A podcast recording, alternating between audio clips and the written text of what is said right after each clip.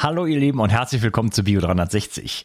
Ich habe mich in diesem Interview mit ähm, dem Heilpraktiker Florian Schilling von MeToCare unterhalten und ähm, MeToCare bietet seit jetzt sozusagen einen neuen Gentest an, ähm, der wirklich die Informationen vereint, die uns wirklich interessieren, nämlich ähm, vor allen Dingen, was, ähm, wie sieht's um unsere Entgiftungsenzyme und Giftungsgene wirklich aus? Phase 1, Phase 2, das ist dort ganz wichtig zu wissen.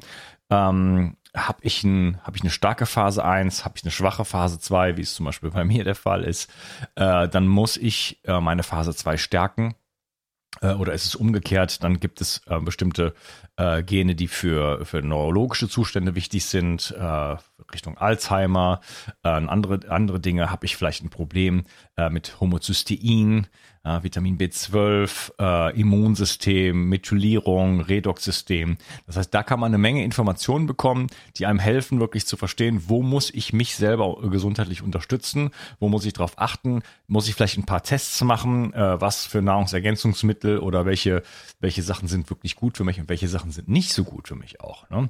Vielleicht nehme ich äh, die ganze Zeit irgendwelche Sachen, die toll sind für viele andere Menschen, aber nicht für mich selber.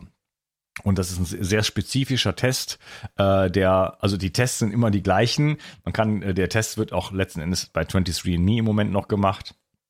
Das heißt, diese, ähm, die, die, das Auslesen des Genoms, das ist erstmal das Gleiche, aber das, der, der Unterschied ist die Auswertung. Ich habe auch bei einer anderen Firma schon einen Gentest gemacht und da habe ich ganz viele Auswertungen bekommen, wo ich nichts mit anfangen konnte. Also das wenigste davon. Da müsste ich mal mich mit jemand vielleicht zusammensetzen und so weiter. Also wirklich unfassbar viele Informationen und das war für mich irgendwo wertlos. Und hier habe ich sehr, sehr konkrete Informationen bekommen, äh, wo man äh, auch genaue Tipps bekommt. Das bedeutet das, ne, das ähm, und äh, man sollte darauf achten, man sollte diese Tests machen. Ja, genau. Wie es, ähm, also was man für Informationen da rausholen kann für sich persönlich, darüber sprechen wir in diesem Interview und äh, gehen dann auch mal so ein bisschen durch meinen eigenen äh, Test durch und sehen, was habe ich eigentlich daraus gelernt ähm, und was, ja, was, wie kann ich meine Gesundheit weiterhin verbessern, stützen, ähm, indem ich jetzt halt diesen Test gemacht habe. Also, ähm, freue dich auf diese Episode, ist eine sehr, sehr spannende Geschichte und wie gesagt, sehr, sehr, sehr, sehr nützliches Tool. Ähm, ist auch nicht allzu teuer, meiner Meinung nach. Ähm, dafür kann man doch sehr, sehr präzise dann in die Zukunft sozusagen gehen und dort äh, sich gesundheitlich stützen. Ähm, bevor wir loslegen, ein kurzes Feedback vom Jan. Hallo lieber Unkas, äh, zuallererst möchte ich mich für deine hervorragende Arbeit bedanken. Dein Podcast-Kanal ist grandios, absolut informativ und hat mir in vielen Themen so einiges heller erscheinen lassen. So wie du deine Interviews führst, bin ich immer mit voller Aufmerksamkeit dabei und verfalle nicht in Trance. Vielen Dank, lieber Jan. Mache bitte immer so weiter und denke, äh, oh, denn, denn so wie du bist, denke ich, bist du eine Bereicherung für deine Umwelt oder so ähnlich. Vielen Dank, lieber Jan. Ähm, ein Wort zum Sponsor und dann geht sofort los mit diesem spannenden Interview. Vielen Dank. Mood von Brain Effect versorgt dich dank seiner All-in-One-Formel mit vielen Adaptogenen in hoher Dosierung sowie den wichtigsten Aminosäuren und Vitaminen. Endlich musst du keine einzelnen Produkte mehr supplementieren und sorgst außerdem mit der Aminosäure L-Tryptophan und Vitamin D für die Unterstützung deiner Serotoninbildung. So schaffst du beste Voraussetzungen für Zufriedenheit, Entspannung und Kreativität. In Mut findest du den Powerpilz, Cordyceps, aber auch Rhodiola, Kurkuma, Vitamin D, K2, B1, B3 und B12. Alle Inhaltsstoffe kann dein Körper schnell aufnehmen, weil bei der Produktionsentwicklung explizit darauf geachtet wurde, dass sie in der wirksamen Form vorliegen. Außerdem ist Mut auch für Veganer geeignet. Mut findest du unter www.brain-effekt.com und mit dem Gutscheincode BIO360 bekommst du außerdem satte 20% Rabatt auf alle Einzelprodukte von Brain Effect, Merchandise-Produkte ausgenommen. Also, hol dir jetzt dein Plus an Ausgleich und guter Laune. Den Link findest du in der Beschreibung und in den Show Notes. Bio 360 Zurück ins Leben. Komm mit mir auf eine Reise. Eine Reise zu mehr Energie und fantastischer Gesundheit. Ich möchte dir das Wissen und den Mut vermitteln, den ich gebraucht hätte, als ich ganz unten war. Dabei will ich dir helfen, wieder richtig in deine Energie zu kommen. Zurück ins Leben. Hallo Florian, schön, dass du hier bist. Hallo Unkas, freut mich, dass wir uns wieder mal sprechen können. Ja, zum ersten Mal im Podcast. Du warst schon zweimal dabei äh, bei Kongressen von mir. Ähm, eigentlich würde ich die Themen, die wir da besprochen haben, auch gerne mal in den Podcast noch holen, aber ich will dich auch nicht zu sehr äh, belasten. Du hast ja auch noch andere Sachen zu tun.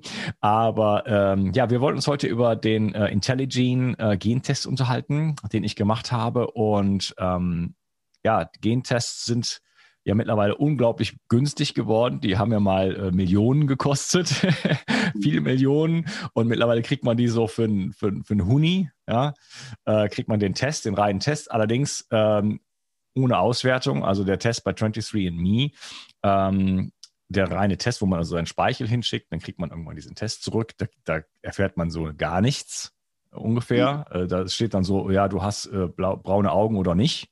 Also ungefähr auf dem Niveau geht das ab.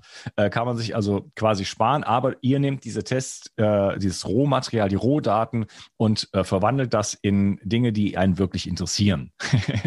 ich habe nämlich auch von einer anderen Firma einen Test gemacht und da habe ich alle Auswertungen von denen bekommen, die würden sonst ein Vermögen kosten und ich habe da nichts ausgelernt, muss ich sagen. Mhm. Also mir das alles ja. angeguckt und dachte so, was soll das jetzt? Äh, die Sachen, die mich wirklich interessiert haben, nämlich zum Beispiel meine Entgiftungsenzyme, die waren da gar nicht dabei. Mhm. Ja, also, hm, Deswegen, also ganz äh, spannend, ganz toll. Äh, man kann nämlich sehen, wo habe ich äh, Schwierigkeiten, wo äh, muss ich meinen Körper unterstützen, was sollte ich besser machen, was sollte ich besser lassen. Ja, und da kann man wirklich äh, relativ präzise eingreifen welche Laborergebnisse sollte man einholen, äh, wo muss man aufpassen und so weiter. Darüber wollen wir uns heute unterhalten. Bevor wir einsteigen, vielleicht kannst du noch kurz, äh, ja, zum ersten Mal jetzt im Podcast doch äh, bisschen ausführlicher noch was zu dir sagen. Was machst du? Wo kommst du her? Ähm, wieso unterhalten wir beide uns jetzt über dieses Thema? Ja, also mein Name ist Florian Schilling. Ich bin meines Zeichens Heilpraktiker, bin seit ähm, 2006 in eigener Praxis tätig habe relativ schnell ähm, eine Schwerpunktpraxis ähm, entwickelt, äh, zuerst für Neuroinflammation, CFS, ME und bin dann äh, etwa 2012 äh, ins onkologische Fach gewechselt und habe mich seitdem vor allem mit Tumorerkrankungen beschäftigt, Vorsorge, Nachsorge, ähm, unterstützende Therapie und biologische Tumortherapie. Ich habe ähm, ja fast äh, zehn Jahre in Deutschland praktiziert, war dann ähm, für drei Jahre in Asien, habe dort mehrere Krankenhäuser aufgebaut für integrative Medizin und integrative Onkologie.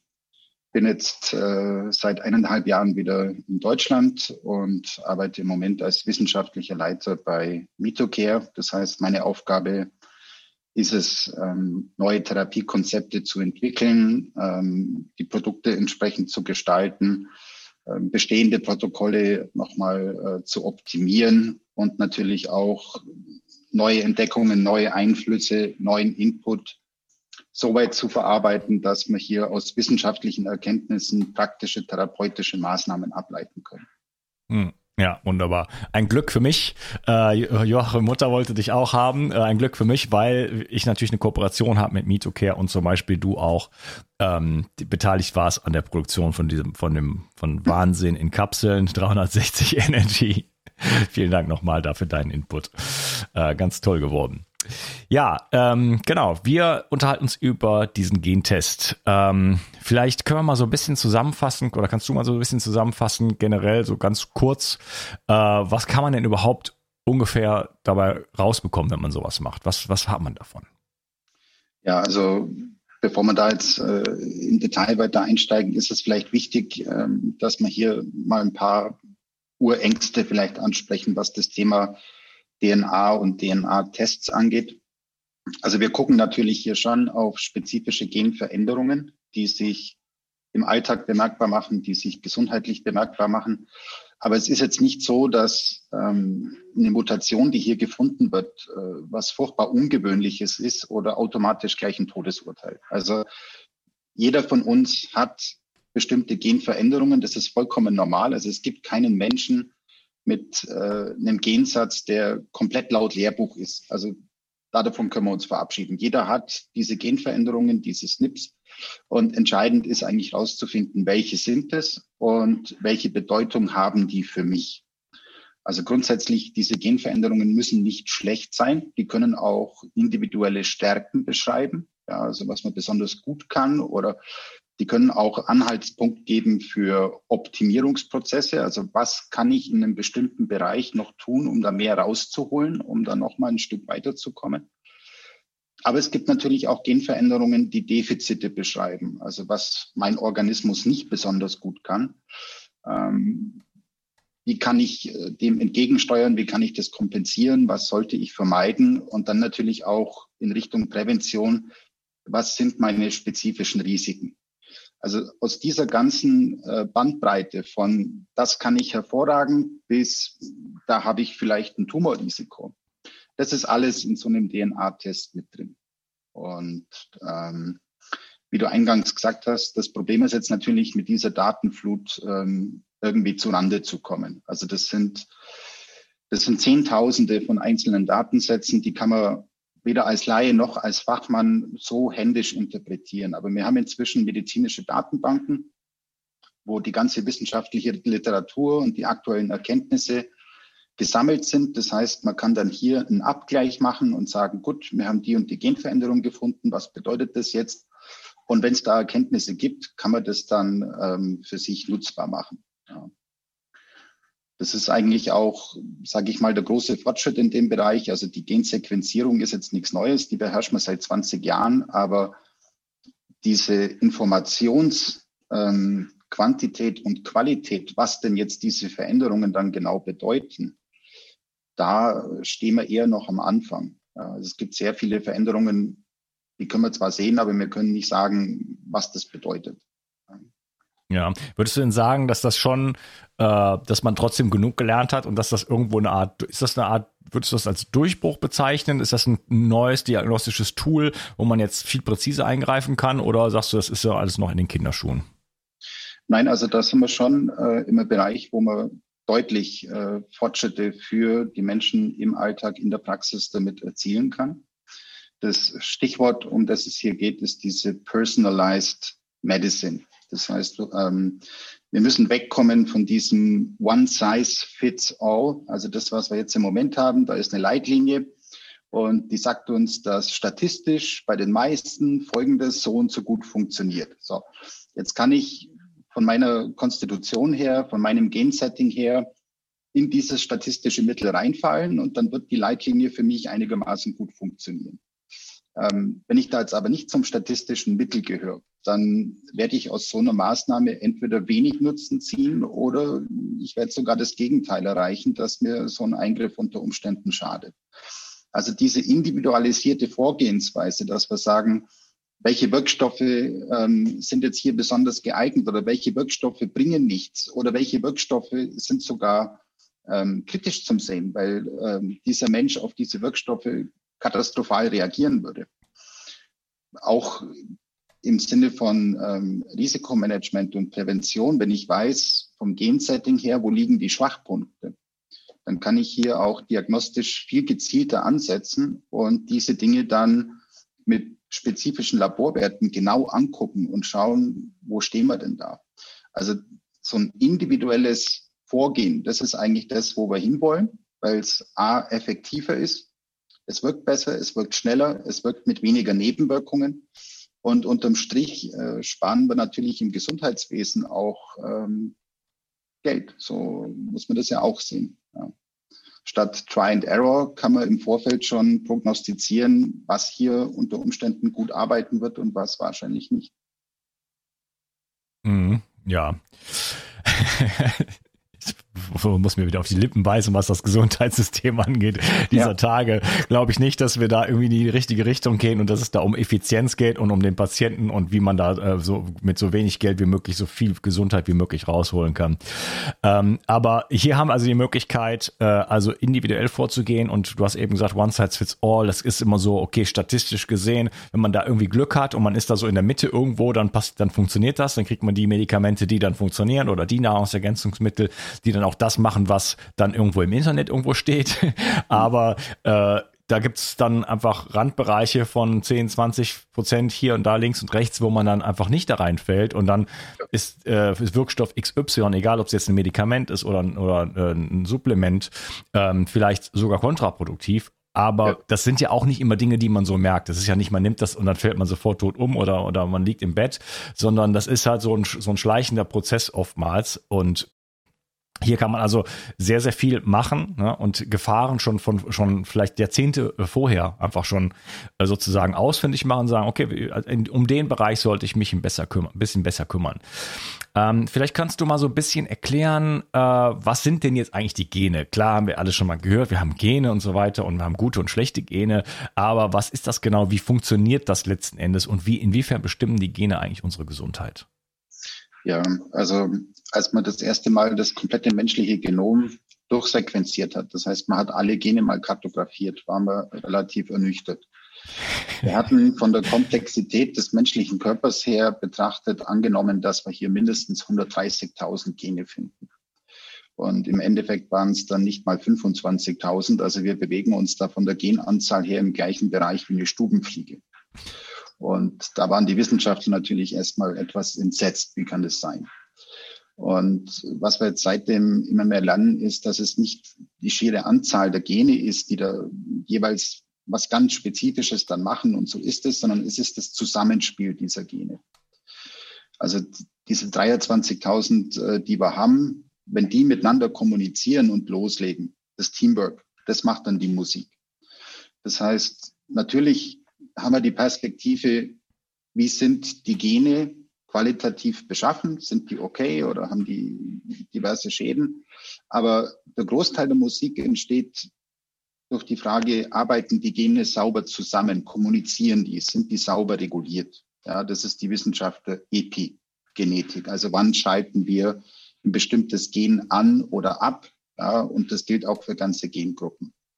Ansonsten ist es so, man kann sich ein Gen vorstellen ähm, wie eine Art Buch. Ja, also unsere DNA ist eine riesengroße Bücherei, wo alles drinsteht, was unser Körper können und ähm, machen soll.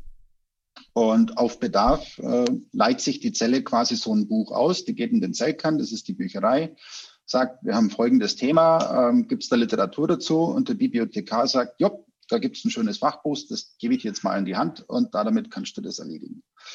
Ähm, natürlich muss das Buch saubere Informationen liefern. Wenn da Mist drin steht, dann wird die Zelle aufgrund äh, dieser Information auch Mist machen. Also das sind grobe Mutationen, die die Funktion eines Gens dann so verändern, dass wir hier massive Probleme haben.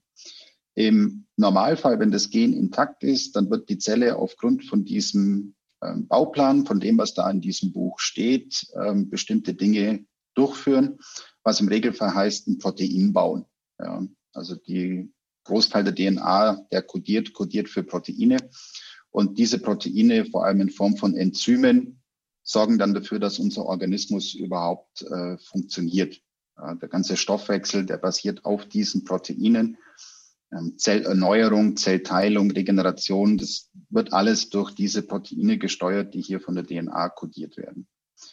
Ansonsten ist es so, dadurch, dass unsere gesamte Information, die wir benötigen, um unseren Organismus am Laufen zu halten, in der DNA gespeichert ist, hat der Schutz der DNA natürlich enorme Priorität für unsere Zellen. Also hier greifen zig Sicherheitsmechanismen ineinander. Die DNA liegt nicht einfach so irgendwo quer in der Zelle rum, sondern die wird sauber verpackt, mehrfach gefaltet, in den Zellkern gesteckt, wie so eine Art Tresor. Ja.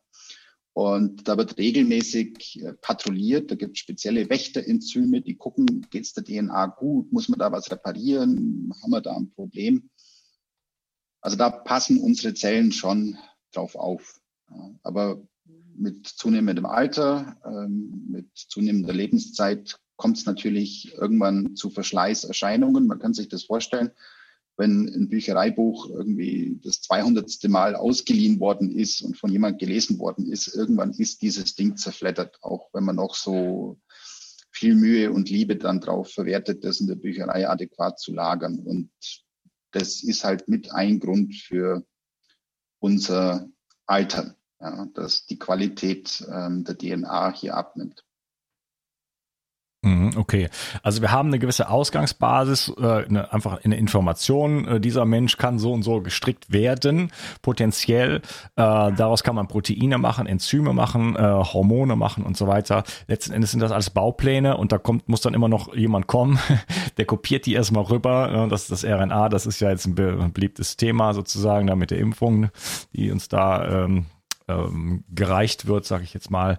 Ähm, und dann ähm, kann der Organismus daraus eine große Vielzahl von verschiedenen Proteinen, beziehungsweise, ich habe ja schon gesagt, äh, auch Enzyme, Hormone und so weiter, letzten, letzten Endes auch alles ähm, äh, proteinbasierte ähm, ähm, Elemente äh, bauen, also den ganzen Körper quasi bauen und ähm, wie er das macht, was, welche Seiten gelesen werden aus dem Buch. Ne? Das bestimmt die Epigenetik. Epigenetik kannst äh, ich habe schon mal, ein, das ist aber schon über zwei Jahre her, einen großen Podcast dazu gemacht mit äh, Peter Spork. Vielleicht kannst du mal das Thema Epigenetik noch ein bisschen genauer erklären. Was heißt das eigentlich genau und inwiefern kann man da ähm, darauf eingreifen, was mit den, äh, was man aus den Genen rausholen kann?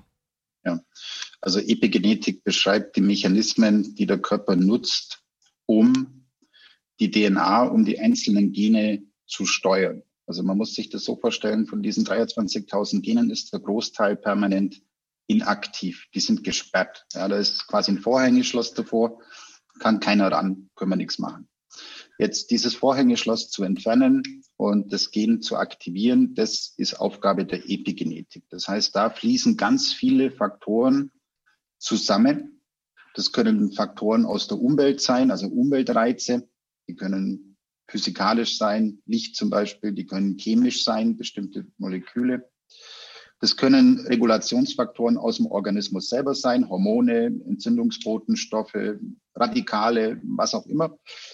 All diese Einflussfaktoren bilden eine Gemengelage. Und aus dieser Gemengelage werden dann bestimmte dieser Faktoren an die DNA gehen und ein Gen an oder abschalten, beziehungsweise auf mehr oder weniger Aktivität trimmen. Man kann sich das äh, rechnerisch so vorstellen, um ein durchschnittliches Gen an- oder abzuschalten, müssen mindestens drei dieser Einflussfaktoren zusammenwirken. Also einer allein macht es meistens nicht, das ist die Ausnahme.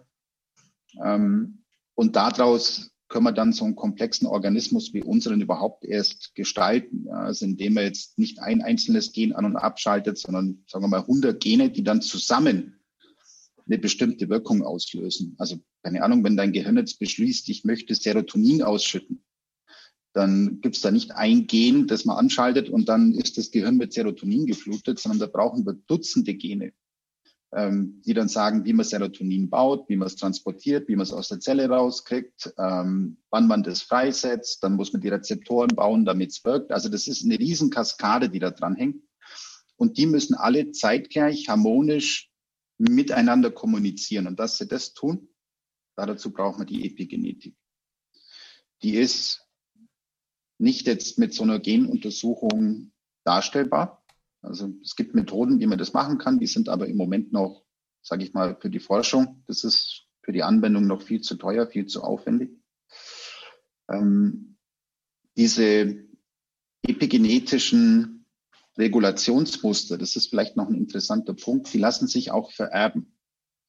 Also wie meine DNA konfiguriert ist, was da jeweils äh, an oder aus ist, beziehungsweise zusammenwirkt. Dieses epigenetische Muster, das Imprinting, kann man über Generationen weitergeben. Das äh, ist zum Beispiel inzwischen ein bekanntes Phänomen bei Suchterkrankungen, also Alkoholismus zum Beispiel. Es gibt da nicht eine Alkoholismus-Mutation in dem Sinn, die haben wir nicht gefunden. Aber was es gibt, ist so ein epigenetisches ähm, Imprinting, so ein epigenetischer Stempel, der dann quasi der DNA des Neugeborenen sagt, ähm, ja, du bist ein Alkoholiker. Und klar, auf der einen Seite ein Problem, dass man solche Geschichten generationsübergreifend weitergeben kann, aber im Gegensatz zu Mutationen, also zu Genveränderungen, lassen sich solche epigenetischen Muster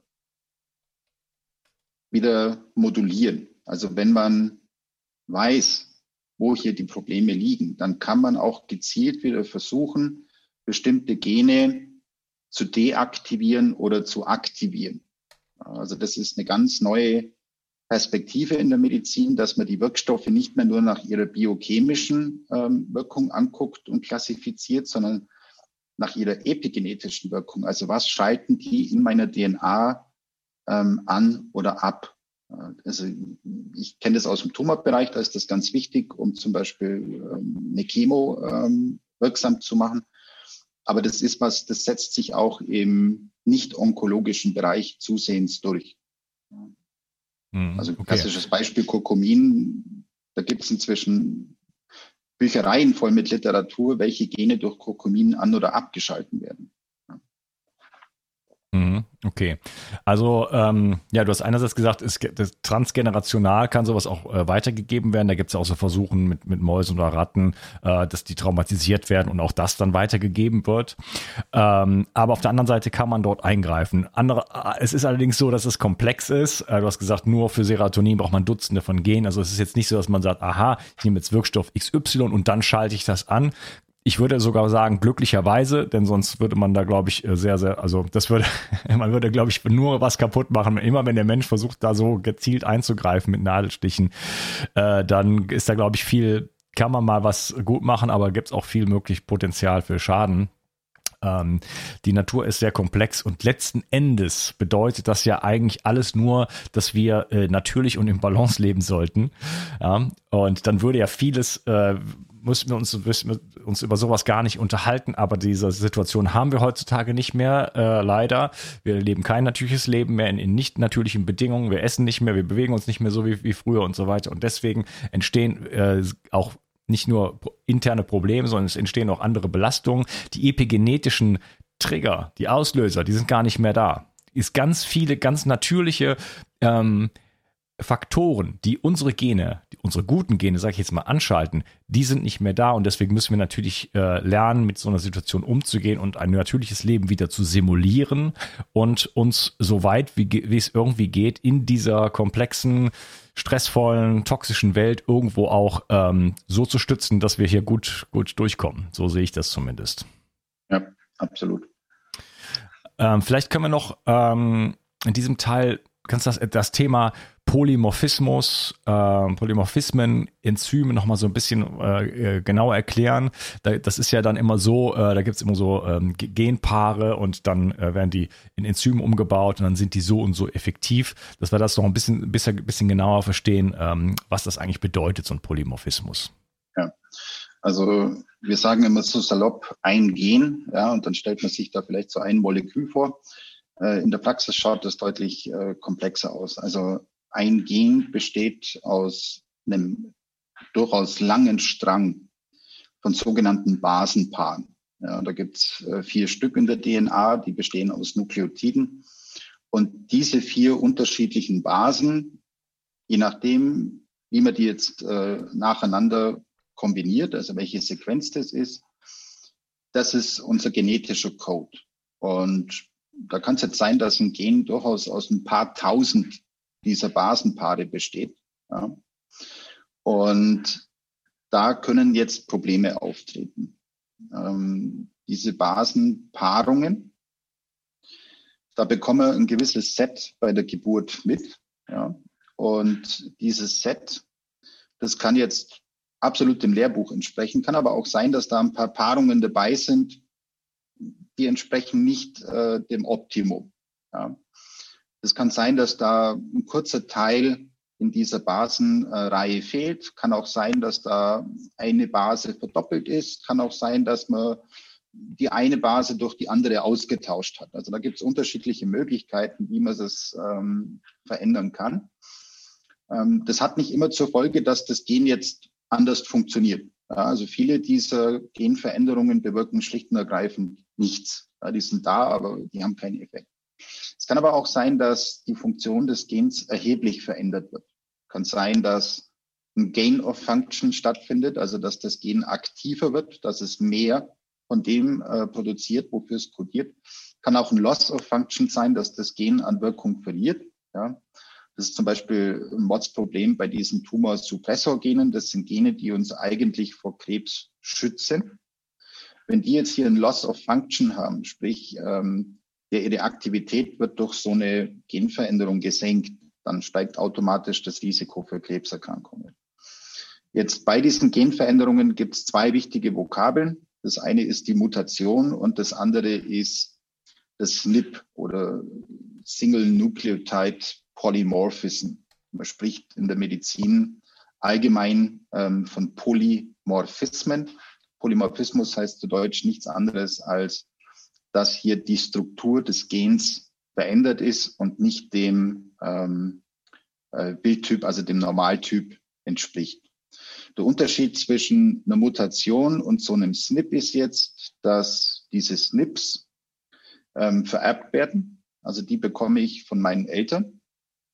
Eine Mutation ist jetzt eine Genveränderung, die ich im Laufe des Lebens erwerbe. Ja, mit der bin ich nicht auf die Welt gekommen. Kann sein zum Beispiel durch ähm, Intoxikation mit einem Schwermetall, dass hier eine Genveränderung auftritt, dann ist es eine Mutation. Hm, Radioaktivität. Genau, oder UV-Strahlung. Also da gibt es ja zig äh, Möglichkeiten, um die DNA zu schädigen. Können auch mal Infektionen sein. Das ist ja jetzt wieder so ein Thema. Viren zum Beispiel, es gibt äh, diese DNA-Viren, die gehen in unseren Zellkern rein und integrieren dann ihr virales Erbgut in unsere DNA. Ja, und dann haben wir das Problem jedes Mal, wenn wir dann diesen Abschnitt ablesen, weil wir da ein bestimmtes Gen eben brauchen, dann lesen wir die Virusinformation mit ab. Das heißt, jedes Mal, wenn das Gen an ist, wird automatisch auch der Virus gebaut. Also das ist so eine klassische erworbene Mutation, die ja dann auch äh, im ungünstigsten Fall beispielsweise Krebs auslösen kann. Also wir kennen das von diversen Viren. Hepatitis ist so ein Beispiel. Ähm, Zytomegalieviren äh, sind so ein Beispiel. Papillomaviren beim Gebärmutterhalskrebs die zwängen sich da in unsere Gene rein. Es kommt zu einer Mutation und diese Mutation kann dann Tumorwachstum auslösen. Also Mutation erworben, das habe ich mir irgendwann im Laufe des Lebens zugelegt. Und ein SNP, dieser Single Nucleotide Polymorphism, ist technisch genau das gleiche wie eine Mutation, aber er ist vererbt worden, mit dem komme ich schon auf die Welt. Mhm, okay. Vielleicht kannst du noch ein bisschen drauf eingehen, wie das äh, jetzt äh, über Enzyme dann äh, sozusagen ja. zu was wird, was, was im Körper eine Bedeutung hat dann wirklich. Ja, also alles, was im Körper entsteht, alles, was unser Körper produziert, besteht aus gewissen Basiseinheiten. Das sind ähm, unsere Aminosäuren, ja, das sind äh, Spurenelemente und das sind von Zeit zu Zeit mal ähm, so Sachen wie Vitamine, oder vitaminoide Kofaktoren. Aber es sind immer die gleichen Basismoleküle. Man kann sich das vorstellen wie eine Kiste voll mit Lego. Wir nehmen immer die gleichen Sachen, bauen da damit aber völlig verschiedene Dinge. Hm. Jetzt, um mit diesen Lego-Steinen spielen zu können, ja, müssen wir die Fähigkeit haben, die richtigen Lego-Steine rauszusuchen und dann ineinander zu setzen, damit da was entsteht. Ja, also Hände und, sozusagen haben. Ja, genau. Und die Hände, mit denen wir jetzt die Lego-Steine hier anfassen und mit denen dann ähm, loslegen, das sind Proteine. Das sind die sogenannten Enzyme. Das sind Transportproteine, aber es sind alles Proteine. Also die Finger, mit denen wir hier die Lego-Steine suchen, raussortieren, ineinander bauen, in Bewegung setzen, das sind alles Proteine. Um also auf diesen Lego-Kasten zuzugreifen, brauche ich die richtigen Proteine, brauche ich meine Finger.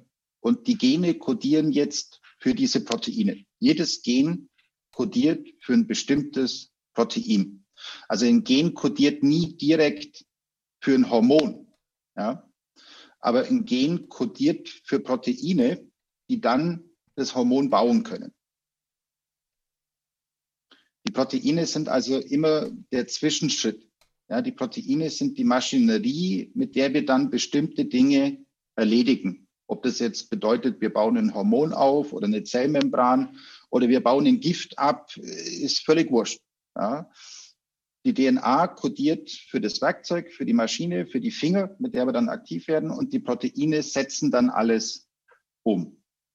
Und bei den SNPs ist es jetzt ein Riesenthema, ob so ein Gen ein qualitativ hochwertiges Protein herstellt, das dann seine Aufgabe in dieser Maschinerie erfüllen kann.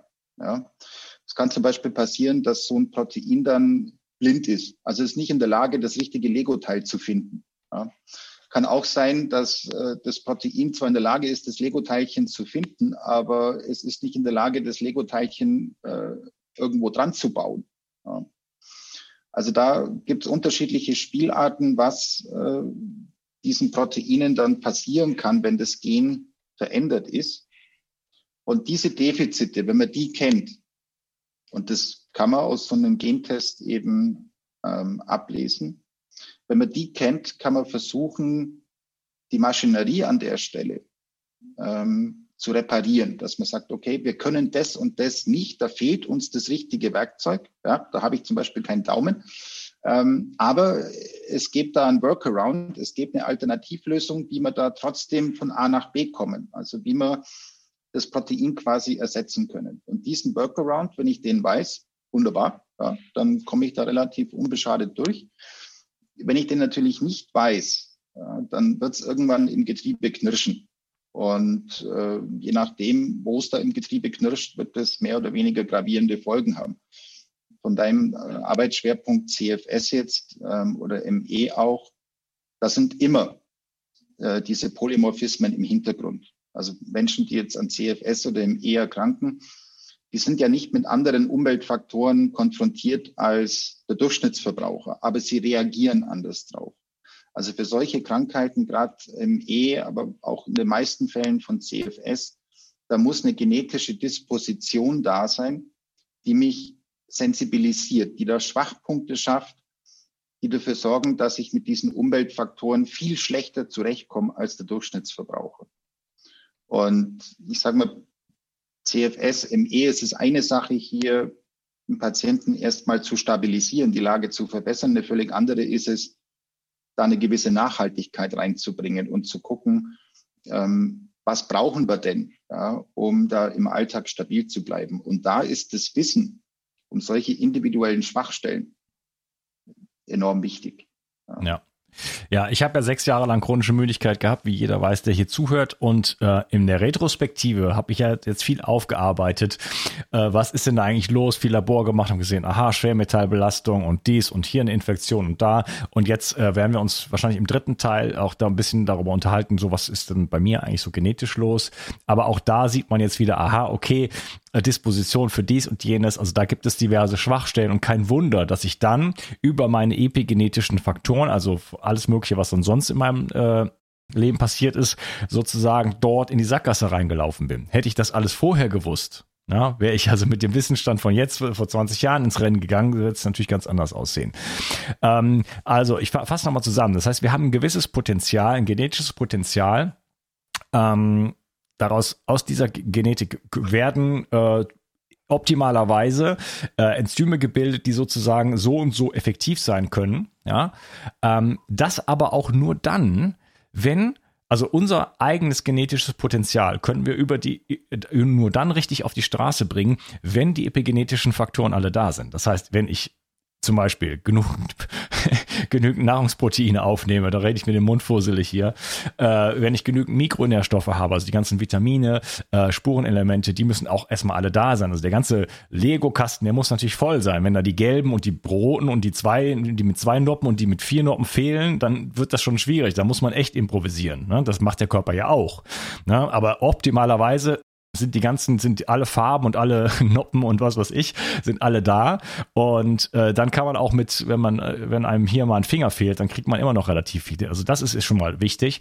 Und dann diese ganzen ähm, Umweltfaktoren, also Sonnenlicht, Bewegung, äh, Liebe, äh, Zuneigung, äh, bakterieller Austausch, alles Mögliche, was, was, was das Leben, das echte Leben ausmacht, das muss natürlich dann auch noch da sein. Und dann optimalerweise, und dann reden wir noch über Darmgesundheit, Mikrobiom und so weiter, dann bin ich in der Lage, mein eigenes genetisches Potenzial, egal wie hoch oder niedrig es ist, überhaupt umzusetzen. Ne? Das heißt, wir sehen da, da gibt es eine Menge äh, Ecken eigentlich, wo es schieflaufen kann. Ne? Also auch wenn mein, wenn, wenn mein Potenzial hoch ist, kann das sein, dass ich in der Umsetzung gar nicht so, so toll ja. ist, weil äh, eben diese ganzen Faktoren, die ich jetzt gerade zum Beispiel angesprochen habe, beispielsweise einfach dann fehlen. Und äh, umgekehrt, wenn man kann ein geringes Potenzial, wenn man jetzt diese Schwachpunkte kennt, Workarounds und vieles dann richtig macht, kann man auch mit einem relativ schlechten Gen, sag ich jetzt mal, doch ein ziemlich äh, ziemlich fittes Leben führen. Ich sehe zum Beispiel, meine Gene sind jetzt nicht so der Wahnsinn und äh, komme da eigentlich eher so aus dem, aus dem ich habe mir ziemlich viel kaputt gemacht, aber mittlerweile muss ich sagen, geht es mir sehr, sehr gut und auch trotzdem, was ich alles so sehe, was noch im, auch im Labor zu, äh, ähm, äh, zu sehen ist, äh, habe ich dann doch da sehr große Erfolge eigentlich für mich selber erlebt und äh, ja, will dann noch gerne weitermachen. Ich würde sagen, im zweiten Teil äh, machen jetzt mal hier einen Cut, unterhalten uns noch ein bisschen äh, genauer über den Test. Was wird genau getestet? Äh, was, welche, welche großen Themen gibt es da? Was hat man da für Aussagen? Und dann im dritten Test reden wir so ein bisschen über meinen eigenen. Ja, Im dritten Teil reden wir über meinen eigenen ja. Test, genau. Okay, schön, dass ja. du hier warst und äh, freue mich auf den zweiten Teil mit dir. Mach's gut. Tschüss. Ja, tschüss. Nur wenige Menschen schlafen heute noch richtig gut und leiden oftmals unter Stress. Regeneration Tag ist ein innovatives Getränkepulver, das dir helfen kann, deine Balance zu finden und mit Stress besser klarzukommen. So kannst du gelassener durchs Leben gehen und am Abend die Belastungen des Tages einfach besser loslassen. Zudem liefert dir Regeneration Tag bereits wichtige Baustoffe, die für einen guten Schlaf notwendig sind. Und so ganz nebenbei bekommst du auch noch Magnesium, Glycin und einiges mehr, was du vermutlich ohnehin aus vielerlei Gründen nehmen möchtest. Der Knüller ist, Regeneration Tag schmeckt richtig gut und enthält keinerlei Zucker, Farbstoffe oder andere Zusatzstoffe. Regeneration Nacht ist eine sensationelle Schlafformel, die das Einschlafen erleichtert und vor allem dafür sorgt, dass du besser durchschlafen kannst.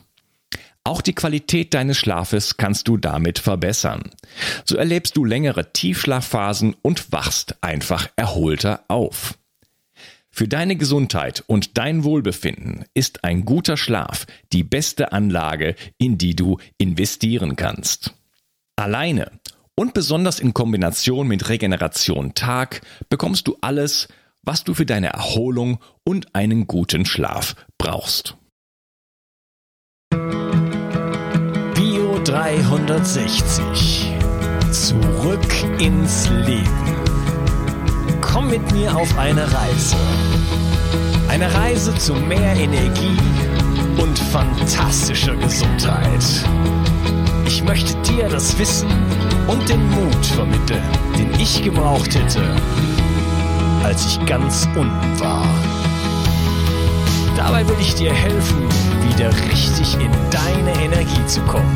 Zurück ins Leben.